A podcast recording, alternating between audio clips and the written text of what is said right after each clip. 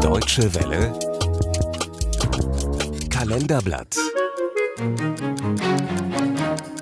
9. März 1945 Filmpremiere von Kinder des Olymp. 1943, mitten im Zweiten Weltkrieg, beginnt der junge französische Regisseur Marcel Carnet mit den Dreharbeiten zu einem neuen Film. Zwei Jahre lang arbeitet er unter den Augen der deutschen Besatzer an seinen Kindern des Olymp.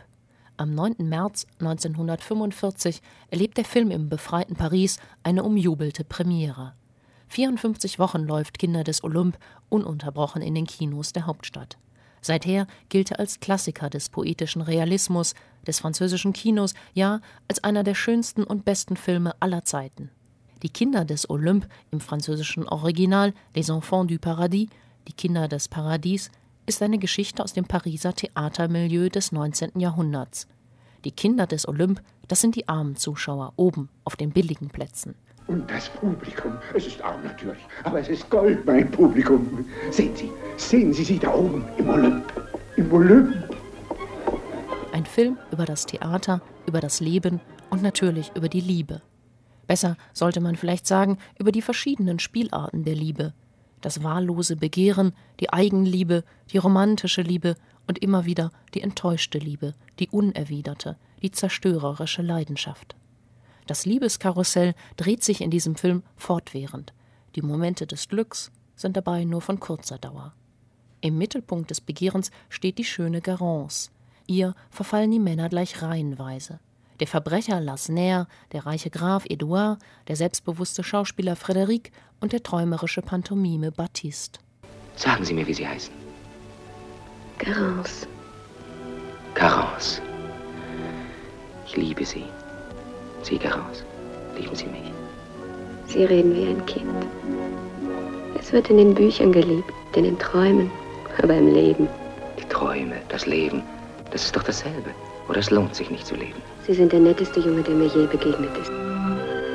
Garance. Die Liebe ist doch so einfach. Aber sie ist alles andere als einfach, die Liebe, das bekommen alle Figuren des Films zu spüren.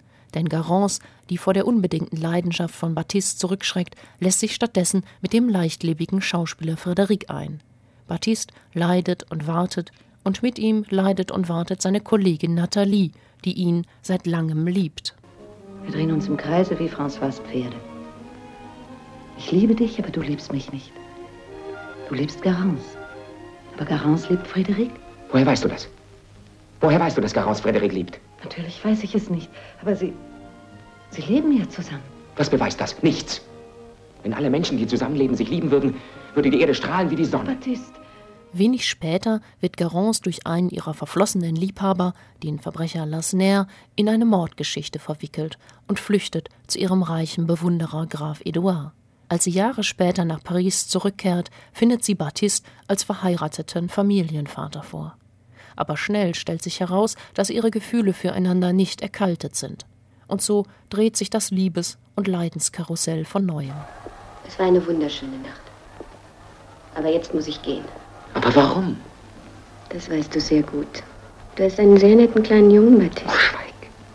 Du liebst diesen kleinen Jungen. Und Nathalie. Ich liebe dich, Garance. Dich. Das Schlussbild des Films, der unglückliche Baptiste, der im Gedränge des Pariser Karneval verzweifelt nach seiner Garance ruft, die mal wieder und diesmal vielleicht für immer aus seinem Leben verschwindet, ist unvergesslich. Die schwarz-weißen Bilder des Films schaffen eine ganz eigene Ästhetik. Die Augen der Figuren scheinen zu glühen, die Szenen des nächtlichen Paris mit seinen dunklen Gassen und Spelunken der Halbwelt wirken realistisch und poetisch zugleich wie auch die Theaterwelt, die Bühne, auf der der unglückliche Baptiste seine Leiden in Kunst verwandelt. Eine Liebeserklärung ans Theater, aber auch eine Parabel. Das Theater als Lebensbühne und das Leben als Theater. Musik